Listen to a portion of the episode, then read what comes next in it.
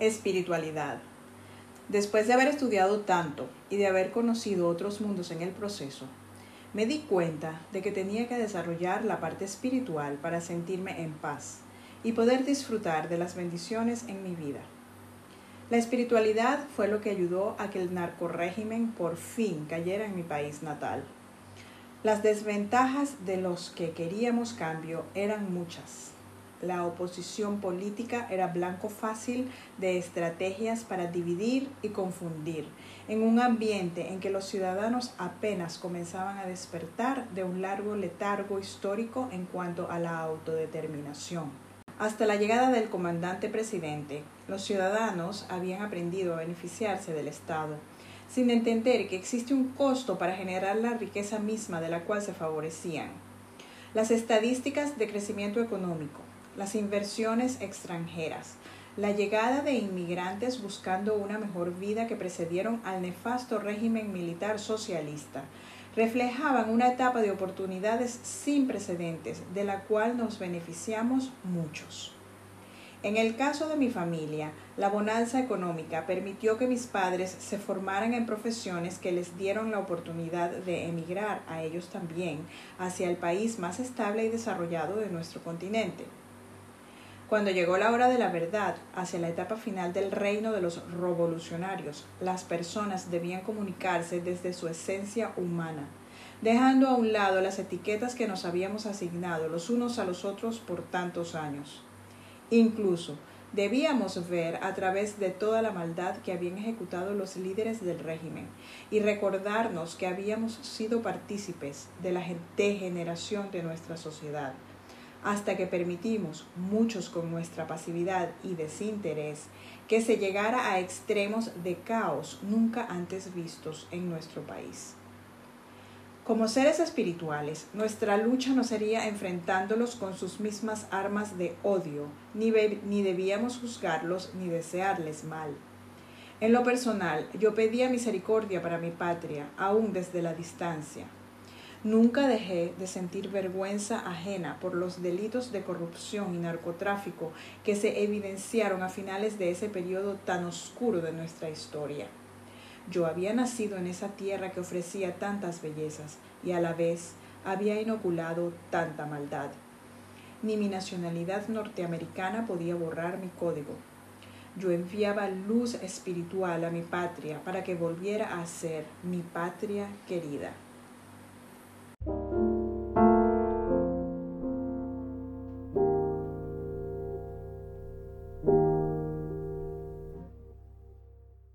El reto de asumir tu cuota.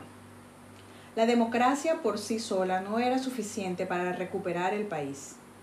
El camino no era cambiar de gobierno para luego esperar que caras nuevas, con un discurso nuevo, crearan el paraíso que creíamos merecernos. El reto más grande era hacer que las leyes se cumplieran, aún con esa lacra de gobierno en que se convirtió el socialismo del siglo XXI. Había que hacer que cada quien asumiera su responsabilidad de hacer las cosas bien hechas. No podíamos seguir con el sistema injusto de discriminación heredado desde tiempos ancestrales y reforzado durante la época colonial si queríamos sacar el país adelante debíamos cambiar la mentalidad del ciudadano. Muchas personas haciendo las cosas correctamente creaban un ambiente digno en donde otros podían sentir la satisfacción de una misión bien cumplida. Había que hacer más labor social, ocuparse de los más necesitados. La salida del caos no era solo política, era social y espiritual. Había que arreglar la sociedad a través de cada individuo, debíamos aprender a no juzgar, dejar de lado la severidad con los demás y con nosotros mismos, y entender que todos somos importantes. Cada quien debía asumir su cuota de responsabilidad por lo que pasaba en el país. Si algo no funcionaba, no debíamos culpar al gobierno o al conserje o a la maestra. La clave estuvo en que cada uno de nosotros, incluso los que vivíamos fuera, asumiéramos nuestra cuota por lo que estaba pasando.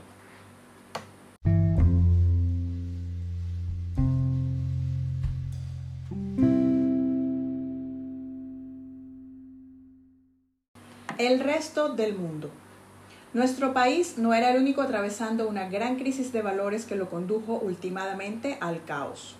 En el resto del mundo, los ciudadanos temían los cada vez más frecuentes ataques terroristas. Surgieron líderes con discursos de odio que incitaban conflictos entre ciudadanos a quienes les habían sido asignadas etiquetas en distintos tonos para dividirlos. Los más jóvenes se daban cuenta de que se debían buscar intereses comunes con personas a las que les habían asignado etiquetas de colores diferentes para poder convivir en paz. El modelo de dominación de un grupo sobre otro estaba obsoleto.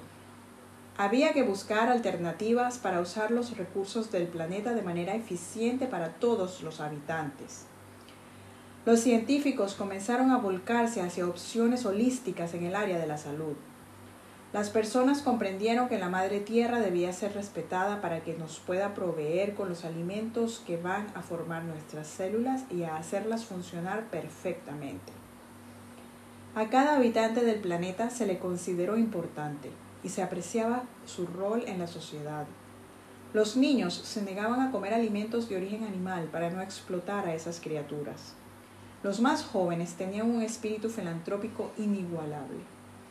Trabajaron para que todos los niños del mundo gozaran de los mismos derechos de los que ellos gozaban. Derecho a la vida, a la educación y a la libertad. Pequeños grupos en muchas partes del mundo lograron tener el efecto multiplicador necesario para que la mentalidad cambiara en todo el planeta. Ya no había que buscar mejores condiciones de vida en otras latitudes, sino crearlas en donde se encontrara el código de cada quien.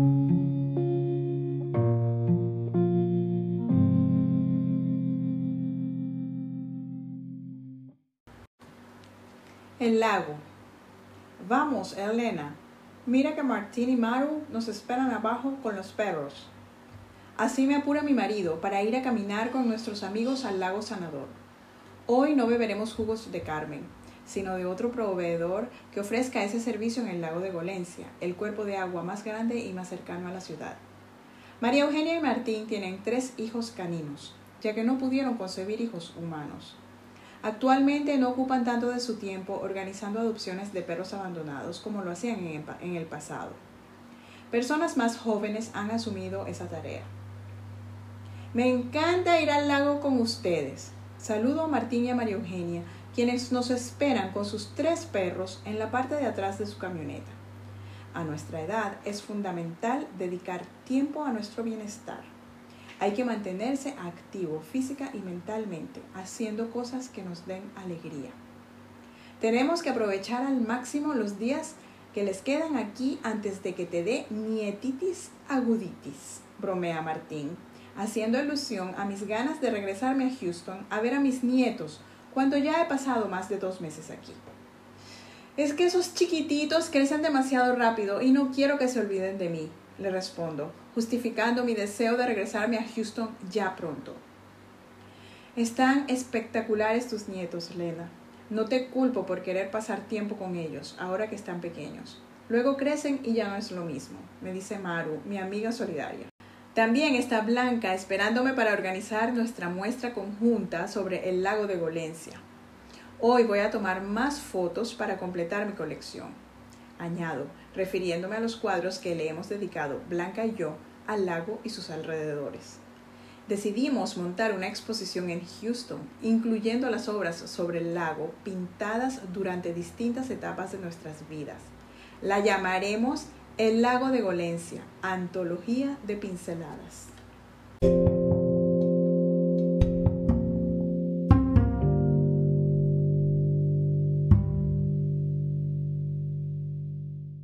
De vuelta en Houston. Me encanta regresar a mi casa en Houston, aunque ya no tengo la misma energía de cuando era joven para intentar cambiar los espacios. Aún puedo jugar con los colores. Creo que eso nunca lo voy a perder. Algunas veces, solo con cambiar las cortinas de la sala por las del comedor, creo el efecto deseado. Esta casa está llena de recuerdos. He mantenido los cuartos de mis hijos casi intactos. Ellos viven en Houston con sus familias, así que no tuvimos que cambiar las camas individuales por dobles para recibirlos de visita. A veces, alguno de ellos o sus hijos disfrutan de una corta siesta, pero los mantenemos más como almacenes de memorias. Mis vecinos de tantos años también son un encanto. Hace ocho años, Blanca se compró un apartamento en un edificio cercano. A ratos me transporto a nuestros días en que asistíamos juntas a la casa de Monsieur Rouleau. Parece mentira que dentro de estos cuerpos arrugados y adoloridos por los achaques de los huesos viejos, aún vivan aquellas niñas que se conocieron en el Oriana II hace casi 70 años. Ahora estamos dándole los últimos toques a nuestra exposición sobre el lago de Golencia. Será la tercera exposición de Blanca aquí en Houston. Aún recuerdo su primera exposición en Golencia, en el 2011, con Monsieur Rouleau de invitado especial. ¿Cuánta influencia pueden tener nuestros maestros en nuestras almas? Yo no sé qué sería de mí sin la pintura no sería la que soy hoy en día, sino otra Elena Isabel.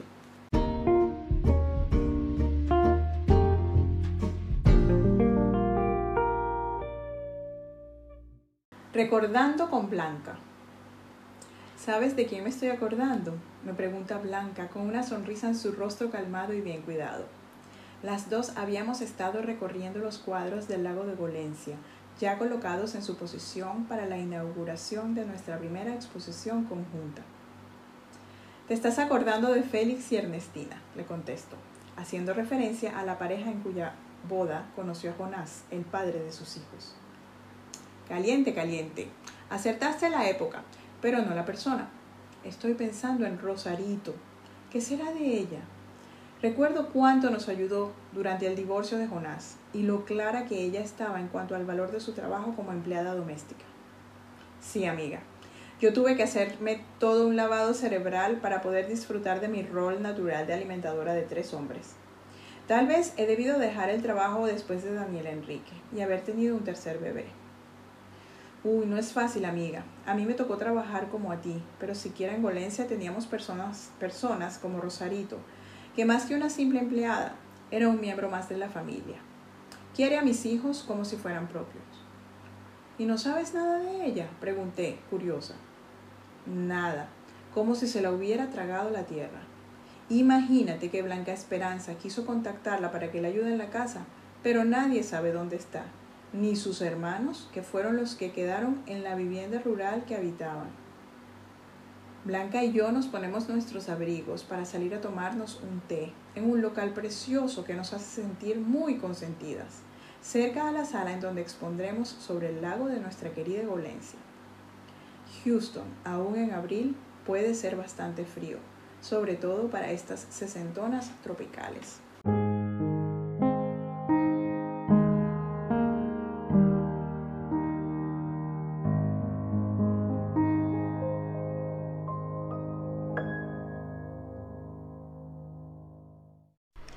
Las sesentonas tropicales es el episodio 20 de este podcast, el cual lo estoy grabando, soy la autora Verónica Solórzano y lo estoy grabando como audiolibros gratis.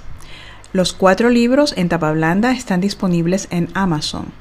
También tengo un perfil en Instagram, arroba serie mejor sola, en donde te informo de cosas nuevas, de cuándo sale un episodio, de cómo suscribirte y te hago un sneak peek como dicen en inglés, sobre los episodios que se han grabado y se han publicado.